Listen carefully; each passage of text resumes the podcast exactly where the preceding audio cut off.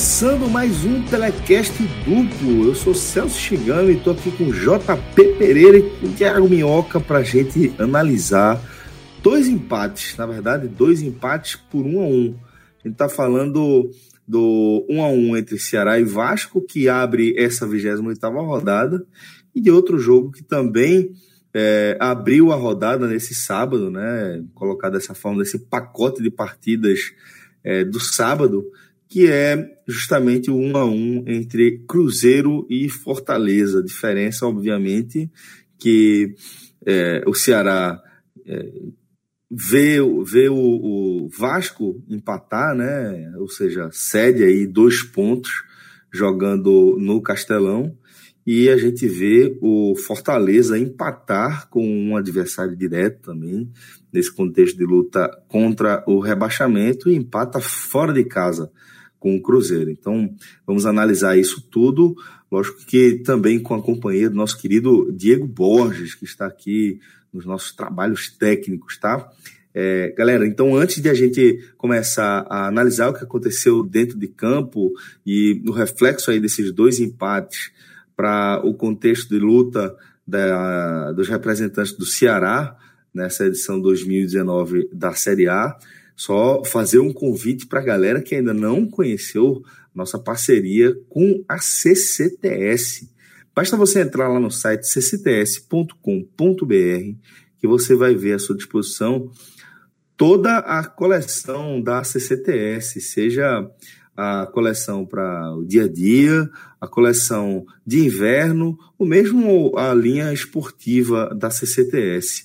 E lembrando que a nossa parceria com a galera da CCTS garante aí 25% de desconto para o ouvinte do 45 minutos, tá? Isso é bem importante. E vale lembrar também que você vai calcular toda essa questão aí é, do, do desconto depois de já ter calculado também o seu frete, tá?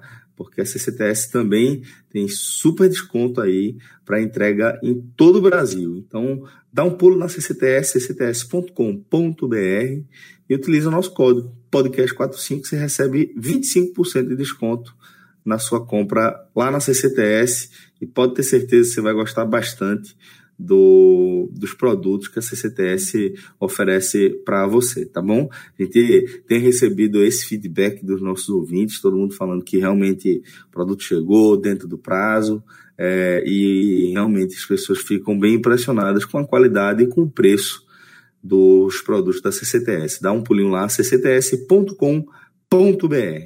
Agora, Minhoca, é, antes de tudo, lhe dar as boas-vindas aqui, né? Já estou nesse monólogo há alguns minutos e a gente vai falar é, desses dois empates entre as equipes cearenses, tá? É, Para a gente começar a análise, vamos na ordem cronológica, falar do 1 a 1 com o Vasco, que abre de fato essa 28 rodada, jogo que começou às 17 horas. Então, Mioca, o que é que a gente pode falar desse primeiro 1 a 1 que a gente vai analisar aqui no nosso programa?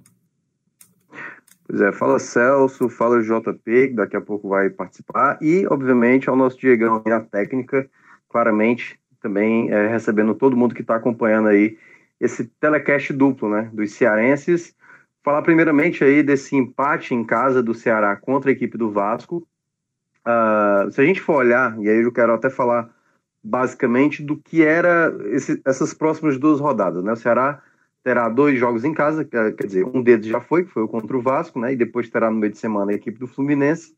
Então, o Ceará tinha aí uma boa possibilidade de abrir uma vantagem. Eu já imaginando o time do Adilson, né? O maneira como o Adilson Batista gosta de preparar o time, eu não acreditava que o Ceará faria os nove pontos. Então, eu colocava como ideal o Ceará fazendo pelo menos quatro pontos nesses seis que iria disputar então já fez o tal ponto contra o Vasco e agora vai para o jogo contra o Fluminense com obrigação. E para mim já seria uma obrigação contra o Fluminense, porque por mais que ganhasse do Vasco, era melhor você vencer a equipe do Fluminense do que empatar com o Vasco, do que você vencer o Vasco e empatar ou perder para o Fluminense, que o Fluminense hoje é um concorrente mais direto. Então, hoje, é, não poderia de maneira alguma perder empatar foi chato, claro que foi chato. Só que a equipe do Ceará é, meio que agora se sente obrigada a vencer na próxima rodada contra o Fluminense. Uma pressão maior, principalmente em cima do grande nome, é, eu acho que dessa partida, que é o Adilson Batista. Né? Eu acho que ele, mais uma vez, pecou na, na formação original. Ele entrou mais uma vez sem um atacante, o, o centroavante, no caso, o homem ali da ponta, né? Que pode ser o Felipe Cardoso, pode ser o Berton, pode ser é, um jogador de velocidade, que já foi o Leandro Carvalho, já foi, já foi o Matheus Gonçalves, poderia ser o William Pop, que foi contratado.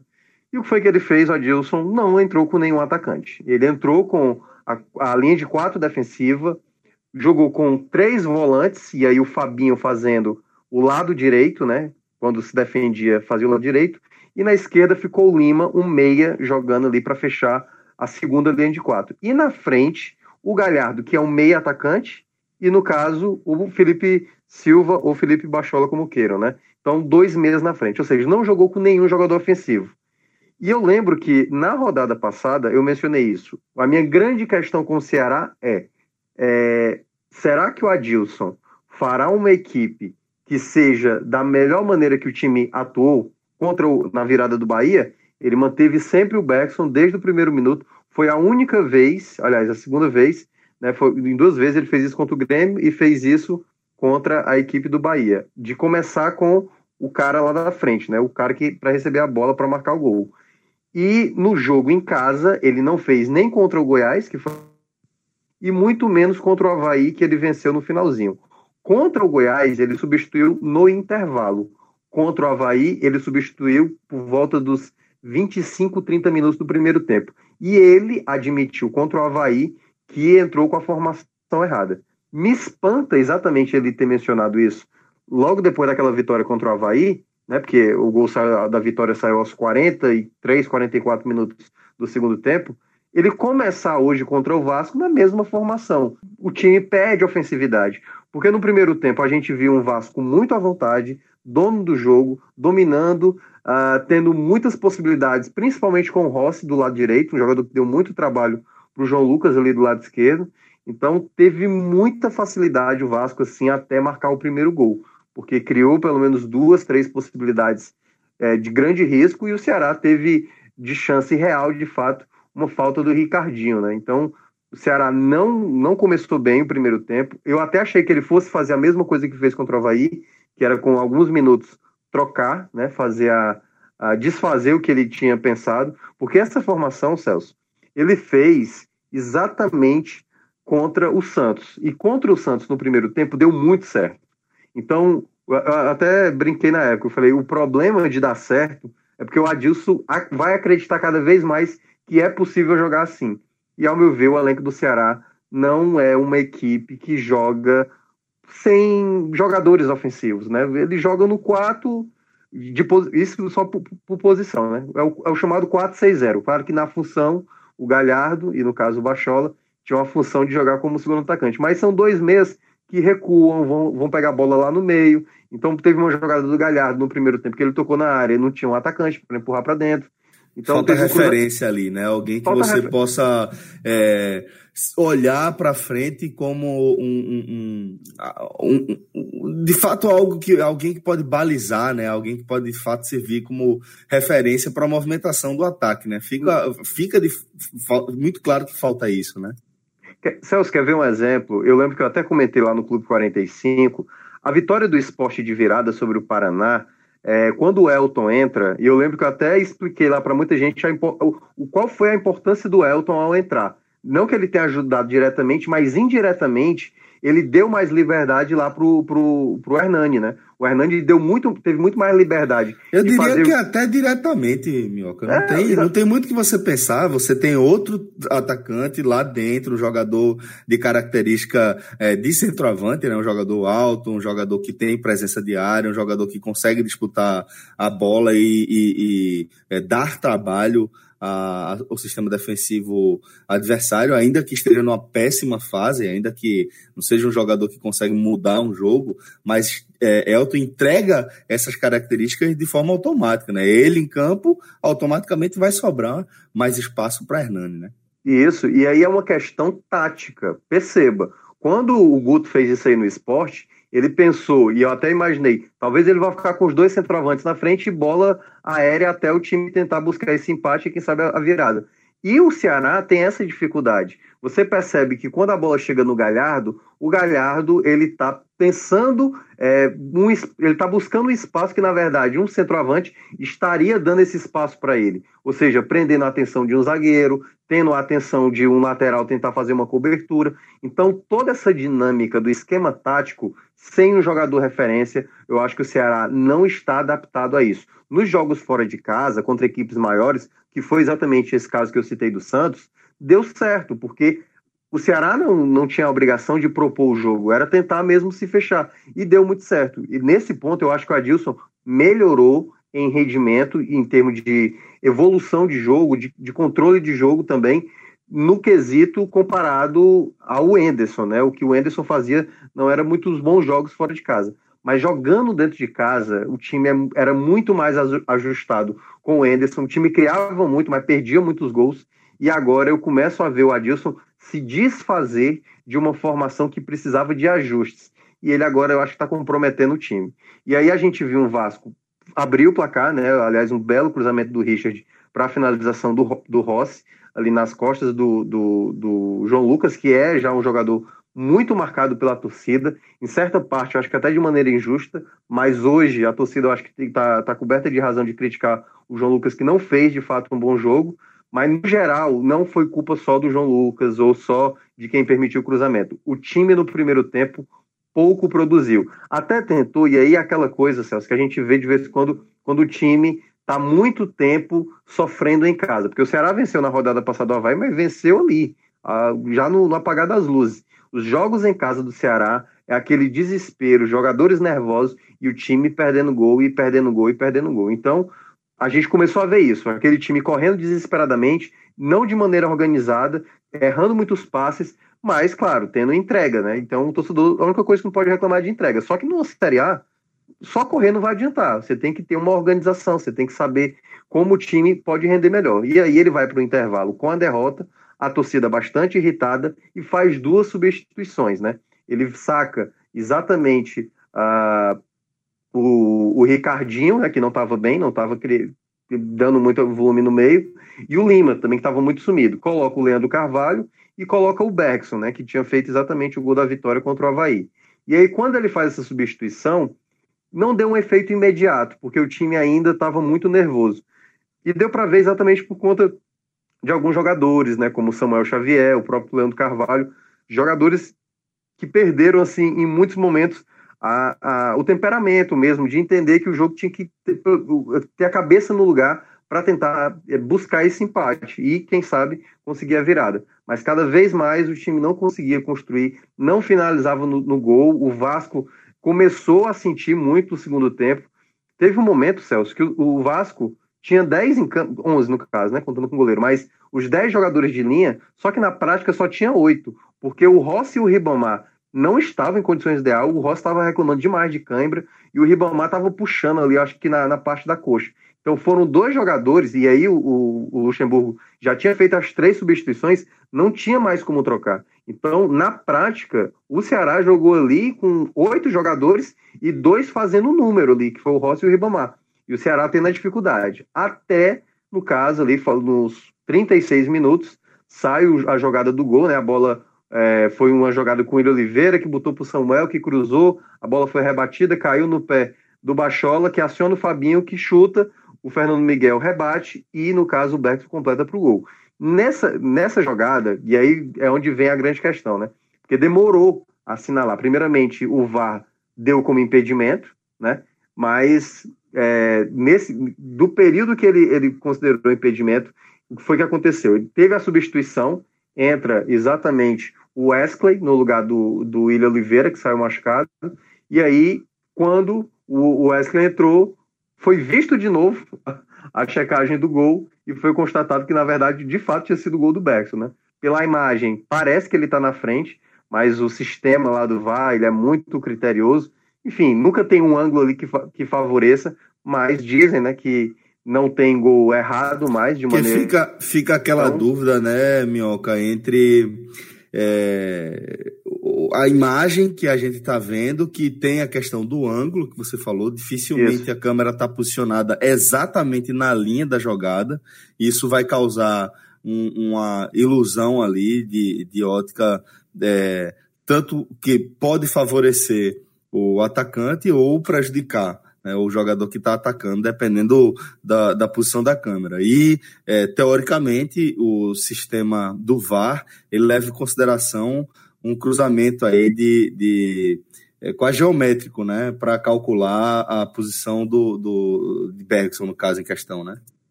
É, pois é, um lance muito difícil. Eu lembro que quando teve Inter e Bahia, e aliás, aquele Inter e Bahia foi um divisor de águas para esse lance exatamente que aconteceu agora com o Bergson. Porque naquele lance, muita gente não, não percebeu que o jogador do Inter estava em condição legal, né? E aí eu lembro que eu até critiquei, dizendo que pela imagem estava claramente o jogador do Inter impedido, e aí a, a CBF, né, e a comissão de arbitragem, adotou disponibilizar exatamente essas imagens. Aí eu chequei a imagem lá dava condição de jogo. Né? Enfim, pelo olho, para mim era impedimento, mas a, o VAR, obviamente, tem muito mais recursos e a gente tem que confiar VAR foi bem é, calibrado ali para fazer a marcação de um gol legal que o Betson fez, aliás, o segundo gol dele. Só que aí, para fechar, no geral, eu acho que o time do Ceará não produziu bem. É, repito, foi um time desorganizado, foi um time que lutou muito, e aí é, eu acho que é o único mérito que há nesse jogo dos 90 minutos hoje foi a luta do time, e nesse ponto, muito bom. Mas, no geral, tecnicamente, taticamente, o time do Ceará muito perdido e muito mal, errando os passes. O Leandro Carvalho entrou no segundo tempo, não ajudou. O Wesley também não colaborou praticamente em nada. Então, o time, de uma maneira geral, de fato, foi muito é, despreparado. Né? Eu acho que um momento chave como esse, você não pode estar tá fazendo uma partida tão ruim como foi essa do Ceará dentro de casa, principalmente contra um adversário que, claro, está numa situação boa, o Vasco, né, 23 vitórias seguidas, mas era uma equipe que no segundo tempo estava totalmente entregue. Então, o Ceará, se tivesse tido um pouco mais de organização, eu acho que o Ceará teria conseguido a virada. E aí é onde entra a, a pressão em cima do Adilson no próximo jogo contra o Fluminense, né? Jogo também na Arena Castelão. Acho que o Adilson, se ele não conseguir esse resultado positivo, positivo, não adianta ser empate, não adianta, é, enfim, qualquer situação que o time perca de três, esteja perdendo de 2 a 0 e vá buscar o um empate, o Adilson precisa dessa vitória. Vão ser pouquíssimos jogos de confrontos diretos e esse contra o Fluminense dentro de casa é fundamental então, o Adilson, eu acho que depende muito desse resultado. Não sei como é que vai ser. Ele vai precisar mudar algumas coisas. A torcida não engole ainda o treinador. E agora só vamos saber isso no jogo de quarta-feira contra o Fluminense no Castelão. Daqui a pouco a gente vai analisar a situação de luta contra o rebaixamento, já inserindo os dois cearenses nesse contexto tá, Minhoca? Mas antes queria que a gente fechasse a análise é, desse primeiro a um que a gente vai tratar nesse programa aqui, apontando quem foram os destaques da partida pelo lado do Ceará, tanto do lado positivo quanto também negativo. Celso, eu achei o, o Fabinho assim um jogador muito importante. Ele começou de ponta direita, quando veio a substituição no segundo tempo, ele voltou a ser volante. Ele ajudou muito pelo lado esquerdo quando foi no segundo tempo, já tinha ajudado muito do lado direito lembrou aquele Fabinho, assim mesmo, em, em, muitas partidas, como ele foi importante no ano passado e também já esse ano. Então ele começou também, participou da jogada do gol, né? Finaliza. Então acho que o Fabinho foi talvez o jogador mais importante. Agora eu vou citar também outros nomes que foram muito bem. O Felipe Bachola, por exemplo, que, que deu o passe ali para o Fabinho antes do, do, do, do gol, né? Foi um cara também que até criou algumas jogadas. Talvez ali está precisando de uma titularidade. O problema é porque ele está conflitando com o Galhardo, que joga praticamente quase no mesmo setor, e fazer uma menção honrosa também ao Samuel Xavier, que foi um cara que criou muito. Ele, ofensivamente, é um cara que dá muita possibilidade para o Ceará, mas defensivamente ele tem um certo problema. Então, o Samuel Xavier vai com uma menção honrosa, principalmente nas jogadas ofensivas. E aí, claro, né, agora já falando da parte negativa. Isso, já emenda aí. Já emenda aí. Então, cara, o João Lucas, para mim, acho que talvez seja é, eu não, vou, não sei se o pior, mas é porque a, a, torcida quase me fez ver o João Lucas como pior. Mas o João Lucas criou algumas jogadas pelo lado esquerdo. Teve muita tomada de decisão errada. Eu acho que o Lima talvez a gente possa colocar como o pior, porque o Lima foi muito nulo. Eu não, eu não vi o Lima fazer muitas coisas. Ajudou na recomposição e tudo mais, mas não ajudou ali na, na um pouco ali para tentar impedir o ímpeto do Rossi pelo lado direito. Não criou muitas jogadas ofensivas. Talvez na soma geral o Lima tenha sido o pior, mas o João Lucas não foi bem mesmo. O próprio Ricardinho que saiu também não fez um bom jogo. Uh, Thiago Galhardo teve seus momentos um pouco apagados. E as entradas, tanto do Wesley como do Leandro Carvalho, também não causaram nenhum efeito, né? Então, acho que nesse aspecto foram jogadores que acabaram realmente ficando abaixo. Claro, acabei esquecendo, né? O Bergson fez o gol, né? Segundo gol dele, dá uma moral a mais, mostrou uma certa entrega, então acho que também é um jogador que acho que é bom ser mencionado também ali como um jogador que se destacou assim de maneira um pouco mais positiva. Pois bem, então a gente já coloca aqui na nossa conversa, Minhoca, nosso querido JP Pereira, que até então é, acompanhou, acompanhou, meio que como Diego Borges, né? Acompanhar esse debate da gente, acompanhou só como ouvinte. Diegão, tudo certo por aí, né, meu lindo? Rapaz, comigo aqui tá ok. Já boa, bom saber. Agora a gente recebe também nosso querido JP Pereira. JP, é, vamos começar a analisar o outro empate, né, outro 1 a 1 é, cearense nessa 28ª rodada, tá? É, só que num contexto diferente, né? A gente tá vendo, tá falando do Fortaleza empatando fora de casa com o Cruzeiro, que é, é um adversário direto nessa luta contra o rebaixamento, considerando que o Vasco já está num contexto diferente, né? Isso, Salsão. É, aqui só de ouvinte, então já deixo um abraço aqui para Celso, Diego, Minhoca. É, acompanhei, não, não consegui, infelizmente, acompanhar o jogo do Ceará para complementar a análise de Minhoca, mas assisti bem esse jogo do, do Fortaleza e a gente vai trazer aqui o que foi de mais importante. E aí já emendo daqui é, análise, a análise primária do jogo, né? Foi um jogo em que Rogério Ceni não fugiu das suas características, é, o Rogério Senna que a gente sempre viu no Fortaleza, o Rogério Senna que ele tentou impor no, no Cruzeiro, e aí a gente vê isso quando ele tenta contratar o Ezequiel, que acabou entrando também no final do jogo. É, é, um, é um Rogério Senna que o, o seu time foi aquele time de, busca pela velocidade, um quarteto de ataque, com o Wellington Paulista ali como referência, mas com um trio de meias, a gente pode chamar assim, um trio de meias, mas que no, na, no papel são meias, mas na teoria, desculpa, mas na prática são mais três atacantes fazendo aquele 4-2-4, né? Quase, em que o time fica muito dependente da dupla de volantes que hoje teve Felipe e Juninho para criar. Então, foi um time que no primeiro tempo teve por volta de 60, 55 a 60% de posse de bola, no caso do Cruzeiro, teve essa posse de bola, enquanto o, o próprio Fortaleza esteve variando ali, dependendo do momento do jogo, entre 45 e 40. Né? Então foi um time que conseguiu até certo ponto do primeiro tempo ter um pouquinho de bola, chegar ao campo de ataque, mas não foi um time que criou tantas jogadas. Foi um time muito burocrático. Quando teve essa posse de bola nesse, nessa média de 40% com a 45% que chegou a atingir, foi um time que a bola passeava muito entre os volantes. É, Juninho e Felipe trabalharam muita bola, colocavam a bola para o lado. O time que teve do lado direito o Romarinho e do lado esquerdo o Oswaldo, juntamente aí com, com a dupla mais centralizada, o Wellington Paulista e o André Luiz, né?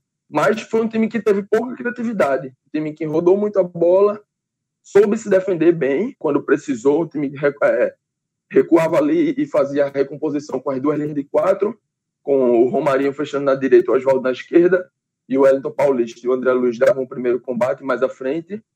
Se fechava muito bem, não, não dava o meio campo para o Cruzeiro trabalhar, então o Cruzeiro teve, teve a posse de bola em sua maioria, mas jogou muito pelas laterais, tentava muita bola na área, e aí o Quinteiro e o Paulo, que são dois caras de estatura, de imposição física, conseguiam se impor, conseguiam é, conseguiam se impor, conseguiam ganhar mesmo ali as, as bolas mais aéreas.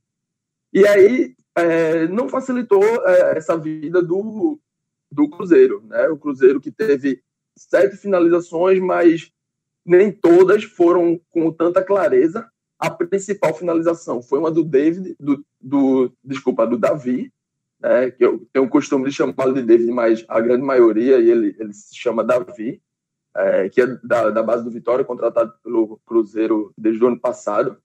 Ele tem uma, uma boa penetração ali na área, consegue um, um cabeceio quase que a queima-roupa, mas o goleiro Felipe Alves faz uma boa defesa e essa é a tônica do primeiro tempo. É, o primeiro tempo vai assim, onde o Fortaleza teve 40% da posse de bola, mas não teve nenhuma criatividade. Não à toa, o Fortaleza só tem um chute ao gol durante todo o primeiro tempo, enquanto o Cruzeiro teve sete.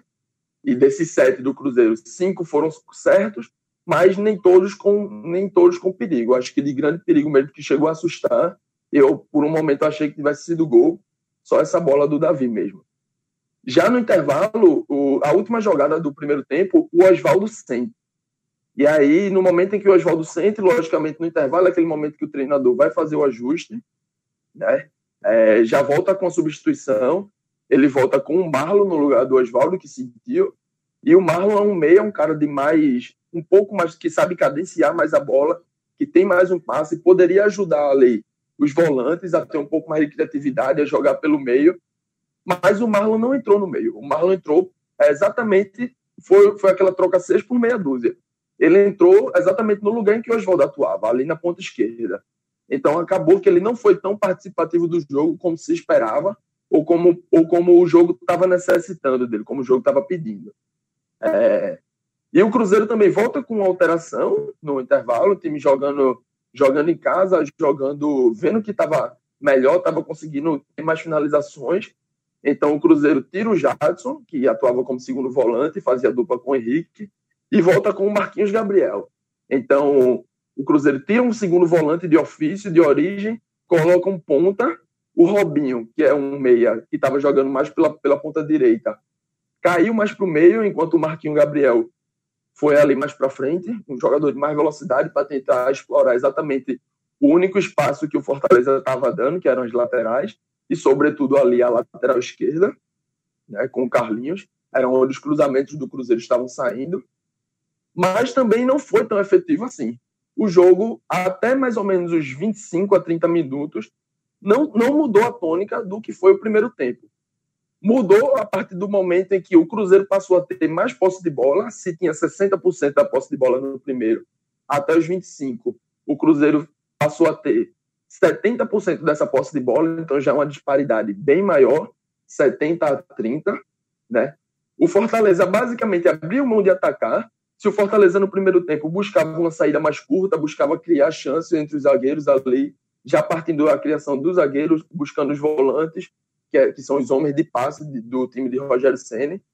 No segundo tempo, nem isso teve. É, segundo tempo, o time virou um time de ligação direta, de chutão, basicamente. E aí, com o Wellington Paulista isolado entre os zagueiros, a bola batia e voltava. É, era, era muito, ficou muito comum o Felipe Alves fazer uma defesa, a bola ir para fora, e ele cobrar o tiro de meta ou fazer a reposição de jogo. Tentando o Wellington Paulista, a bola era cortada rapidamente pelo Kaká ou pelo Fabrício Bruno, mas principalmente o Kaká foi quem mais apareceu, com, com muitos, muitos, muitos cortes ali, devolvendo a bola na defesa. E aí o Cruzeiro já tinha outro ataque novamente. Então o segundo tempo teve essa tônica. O Fortaleza não conseguia nem finalizar, enquanto o Cruzeiro recuperava a bola e fazia aquela pressão, aquela pressão. E o Rogério Senna é, passou a fazer um ajuste em que eu não concordei tanto, porque o Fortaleza não atacava bem, não criava chances perigosas, mas se defendia muito bem. Até aquele momento ali, o Fortaleza, mesmo é, dando posse de bola para o Cruzeiro, o Fortaleza não sofria perigo. É, e a partir daí, o, o Rogério Senna ele faz uma alteração de tiragem do linha de quatro, ele, ele não tirou nenhum jogador de campo, mantendo o mesmo time ali com a primeira alteração do Marlon, somente por causa de lesão. Ele passa a ter um 4-3-3, talvez para os três homens de frente poderem é, fazer mais uma pressão ali na saída de bola do Cruzeiro, mas acabou que essa, essa, esse ajuste deixou o time mais é, espaçado atrás. O time que se defendia muito bem, principalmente a entrada da área ali, o meio, não oferecia esse espaço para o Cruzeiro, passou a oferecer a partir desse ajuste do Roger Ceni o Cruzeiro começou a chegar mais na área com a bola tocada, com a bola ao pé, e aí eu assistia o jogo com os amigos e eu falava, ó, vai, vai acabar saindo um gol. Eu tava jurando que esse jogo iria ser 0 a 0 mas a partir desse ajuste aqui do Roger Senna, um ajuste que eu não concordei tanto, acho que vai ser o gol do Cruzeiro. E foi dito e feito. Não passou cinco minutos, o Cruzeiro tem uma boa jogada construída, uma bola que é cruzada da direita, a bola passa, passa, cruza toda a área, volta para dentro da área, ali mais ou menos na marca do pênalti. O jogador finge o chute, mas acaba dando assistência para o Orejuela, né, o, o, gringo lateral direito do Cruzeiro, que entra muito bem na área e faz 1 a 0 Pouco antes, o Rogério Senna tinha feito duas alterações, tinha colocado o Felipe, Felipe Pires no lugar do Romarinho, que não estava muito bem na partida, e depois, um pouco mais à frente, coloca o Chiesa, que também é um homem mais de área, um, homem, um centroavante mais de ofício, para jogar ao lado do Elton Paulista e coloca o Chiesa ao lado do, do. Desculpa, coloca o Chiesa no lugar do André Luiz. E, e, acho que foi a partir disso, porque ele coloca esses três atacantes que são mais de área, que buscam mais a área. Porque por mais que você tivesse o Romarinho, o Romarinho é aquele ponto, aquele cara que consegue ir de uma área a outra, fazer bem a recomposição, fechar ali pelo lado, enquanto o Chiesa e o Felipe Pires não tanto. São homens que buscam mais o ataque, que tem mais mais afinco, tem mais mais vontade pelo ataque, por, por, por buscar, por levar essa bola, conduzir ao ataque, o que acabou não dando certo, mas deu certo para o Cruzeiro, porque os espaços começaram a aparecer. E aí o Cruzeiro faz 1 a 0 é, o, o, Fortaleza não tinha mais alteração, iria ter que ser muito ali na questão da postura. Né? Eu estava, nesse momento, eu até parei para olhar as estatísticas para poder fazer uma, uma boa comparação. E ali naquele momento, depois do gol do Cruzeiro, o Fortaleza só tinha dado um chute ao gol no segundo tempo, então tinha sido um no primeiro, um no segundo tempo, sem muito perigo, sem muita, sem muita criatividade, mas logo depois, logo após o gol do Cruzeiro, o Fortaleza num bom ataque, é, o faro de gol do Wellington Paulista, do centroavante nato, que para mim não vinha fazendo uma boa partida, mas é, é isso que se espera dele. Uma partida que ele não está tão bem, o treinador resolve mantê-lo em campo, e aí, numa bola cruzada, ele briga, chuta, tem um rebote, consegue segurar a bola ali e faz o gol de empate. Um gol de um empate improvável, pelo que o Fortaleza não tinha jogado até o momento, até quase o finalzinho da partida, mas um empate que veio e acho que veio num momento muito bom, é um empate que mantém um, um adversário direto ali, ainda, ainda, pensando na briga contra o rebaixamento, mantém o Cruzeiro abaixo do Fortaleza, né, não deixa o Cruzeiro é, é, seguir essa sequência de vitórias que eles vinham, vinha de duas vitórias seguidas, com cinco jogos de invencibilidade, lógico, mantém a invencibilidade, mas segura um adversário direto ali de conquistar os três pontos. Acho que essa é a primeira visão da partida que a gente pode, pode tratar aqui. JP, então, para a gente fechar a análise da partida, quero também os destaques individuais. Celso, é, como eu já vinha falando, foi um jogo em que o Fortaleza se defendeu bem, então acho muito improvável que, que essa, esses destaques individuais não fiquem para o sistema defensivo. Teve um gol levado, mas diante de uma partida em que a todo momento você estava sendo pressionado, era muito difícil de que não, uma bola não passasse. É, e, e, essa bola que entrou não foi culpa de, de ninguém desse miolo ali de zaga. Então, vou deixar essa, essa, esse destaque aqui para a dupla de zagueiros que cortaram muitas bolas, até perto, do, perto dos 40. O Fortaleza tinha 36 cortes, enquanto o Cruzeiro tinha apenas quatro. Então a gente esse número mostra o quanto o Cruzeiro martelou ali tentando entrar na área e os zagueiros foram soberanos. Então Quinteiro e, e o Paulão, que para mim, Paulão sempre que entra em campo pela Série A, para mim vai entrar sobre sob desconfiança, né? Então deixa essa, esse destaque aqui possível para os dois. O Felipe Alves também merece. Acho que poderia ter sido um, um pouco mais um pouco mais de calma nas saídas de bola, principalmente no segundo tempo, tentou muito chutão, mas também num, num time que não não está criando muita coisa, ele não tem tanto o que fazer. E acho que seria cobrar uma, uma tarefa que não é tanto dele. Então, a dupla de zaga, Quinteiro e Paulão, e o, e o goleiro Felipe Alves ficam com, com essa honra aí do, dos destaques da partida. Já posso seguir aqui no, nos, nos destaques negativos? Já faz essa dobradinha aí. Pronto, então, negativo, num time que, os, que um time que não cria nada, também fica difícil não que, que a gente não sinta alguém do ataque. O trio de meias, o trio que estava jogando por trás do centroavante, o Wellington Paulista, eu não gostei tanto. O Oswaldo vinha fazendo uma partida um pouquinho mais interessante. O time vinha jogando mais do lado dele ali no primeiro tempo, enquanto ele aguentou, enquanto ele, enquanto ele estava bem, né? Porque na última jogada ele sofre a lesão. Aí eu vou poupar o Oswaldo e vou poupar o Wellington Paulista pelo gol feito. Né? Acho que também não vinha tão bem, mas a bola não chegou no Wellington Paulista. Na única bola que chegou, ele guardou, fez o papel dele. E aí eu deixo essa, essa esse voto negativo para o Romarinho e para o André Luiz. Acho que poderiam ter sido mais participativos no jogo, acho que poderiam ter encostado mais na dupla de volante, Juninho e, e, e Felipe, que ficaram muito sobrecarregados para tentar achar alguma coisa, algum passe, alguma assistência. Então eu deixo com, vou fechar com essa dupla aí nos negativos, tanto o Romarinho quanto o André Luiz. Celso, você Opa, me permite você falar um manda pouco... aqui, minhoca. que, né? Que manda o quê, pô?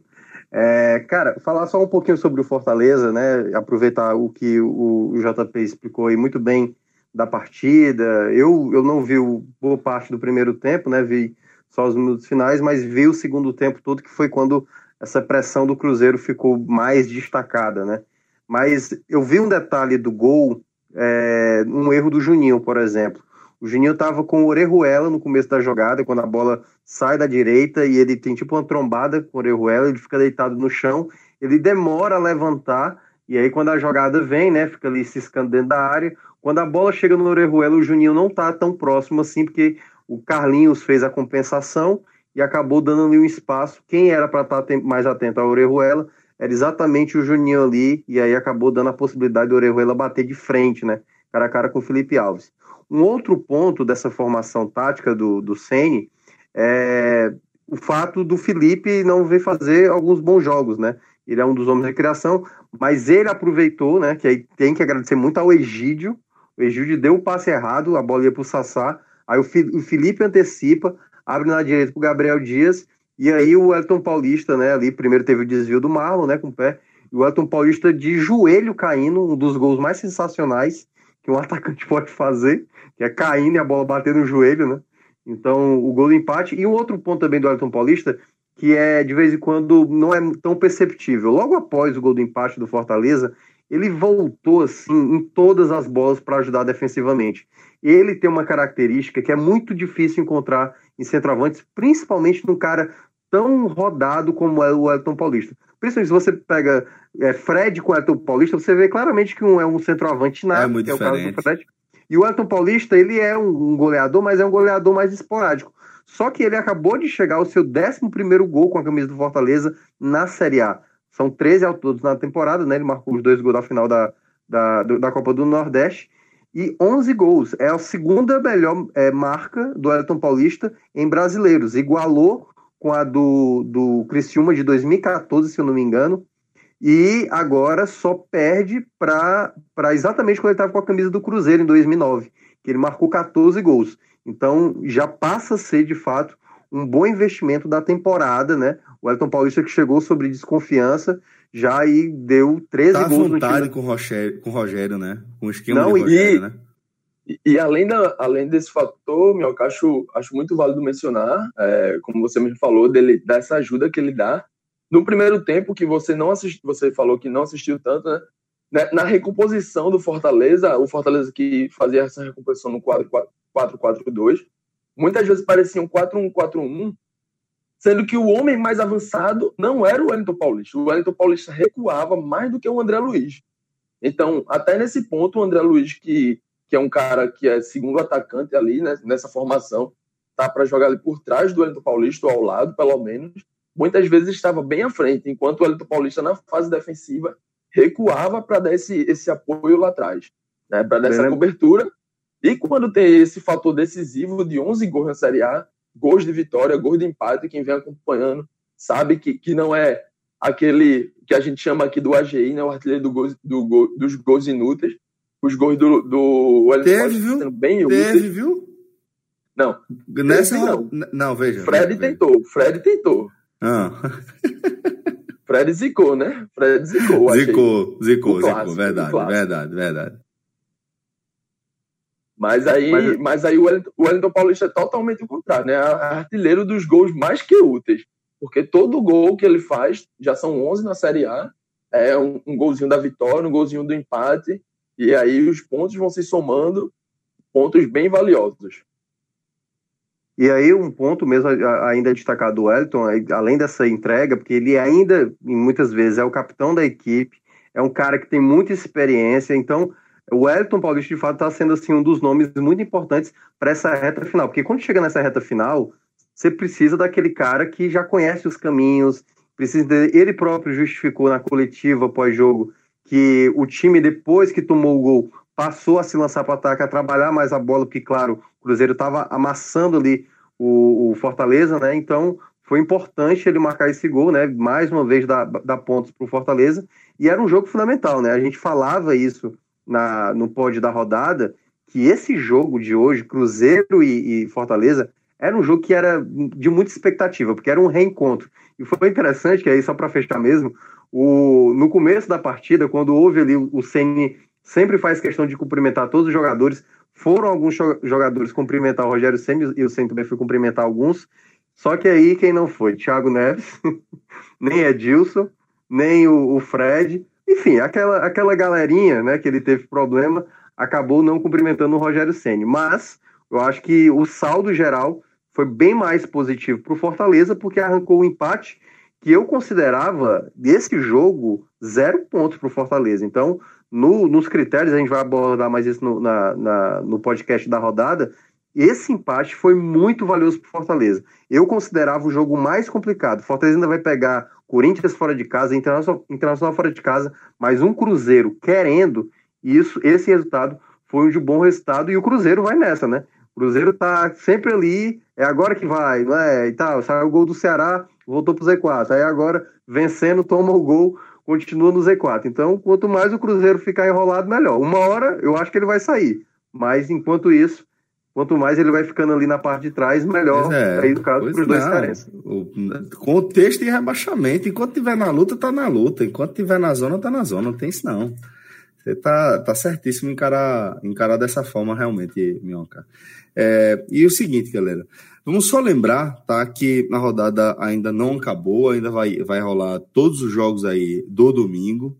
É, a gente ainda vai ter Grêmio Botafogo, São Paulo e Atlético Mineiro, Atlético Paranaense e Goiás, Havaí, Palmeiras e Flamengo e CSA.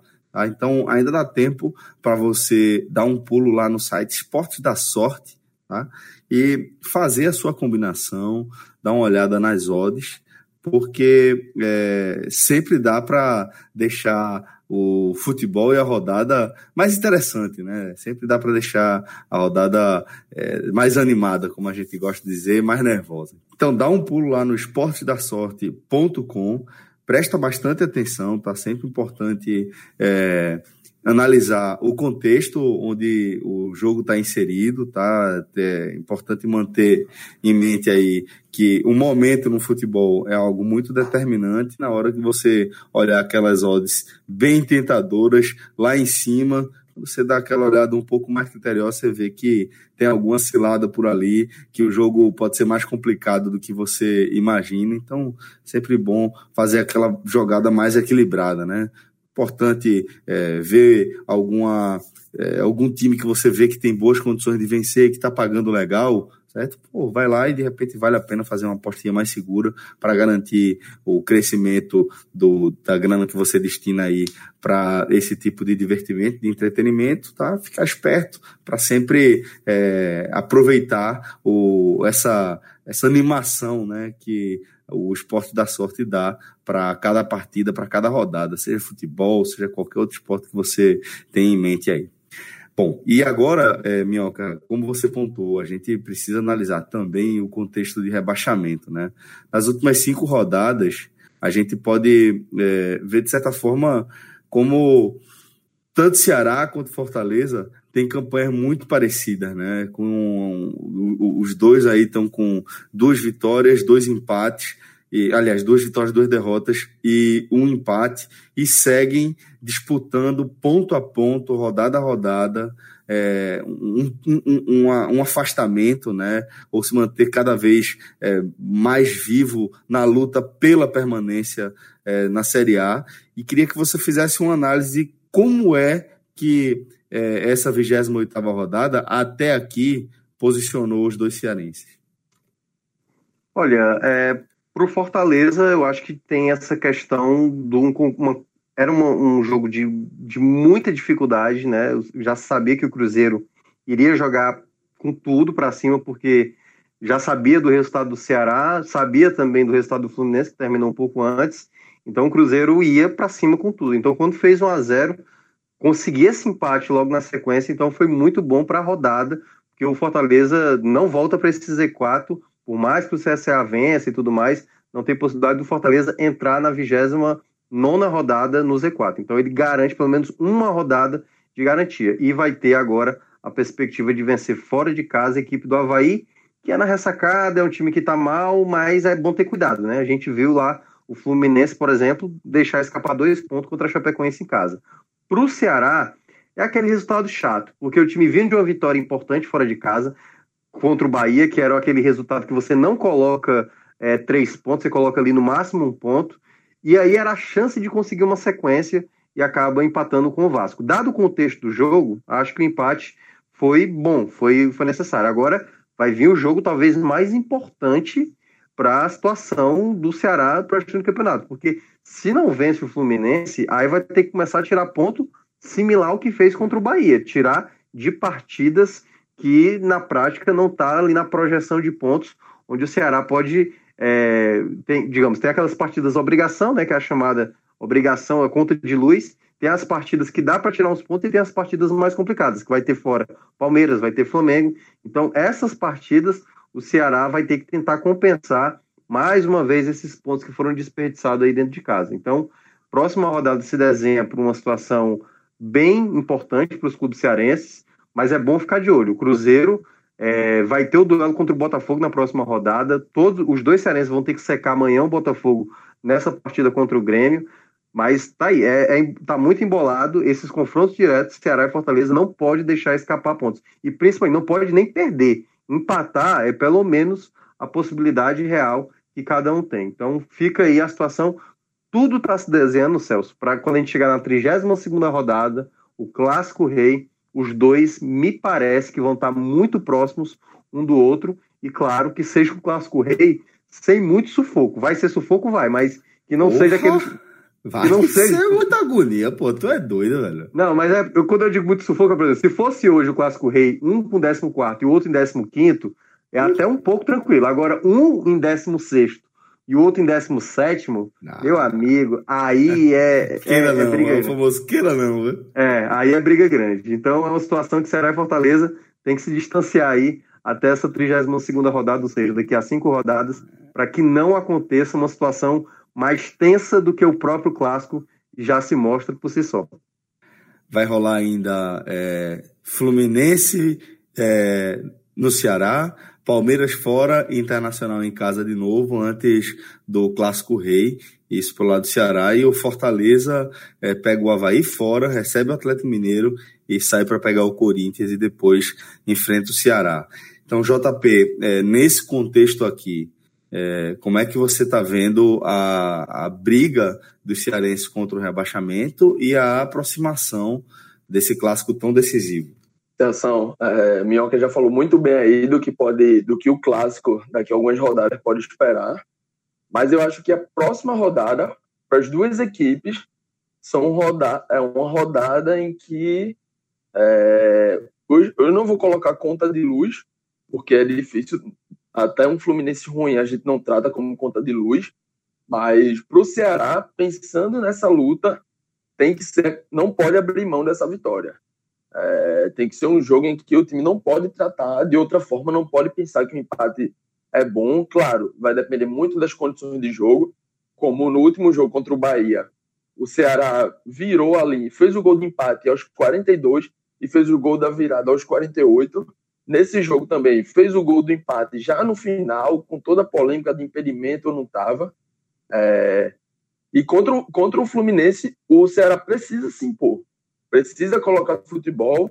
Lógico que o time de Adilson ainda tem muitos problemas, ele ainda vai tentando encaixar o time, vai tentando encontrar o time, mas é um jogo em que, para se impor e empurrar o Fluminense, que vem de uma derrota contra a Chape, uma derrota contra o vice-lanterna, de vez para essa briga aí, para de vez para esse Z4 e se afastar cada vez mais.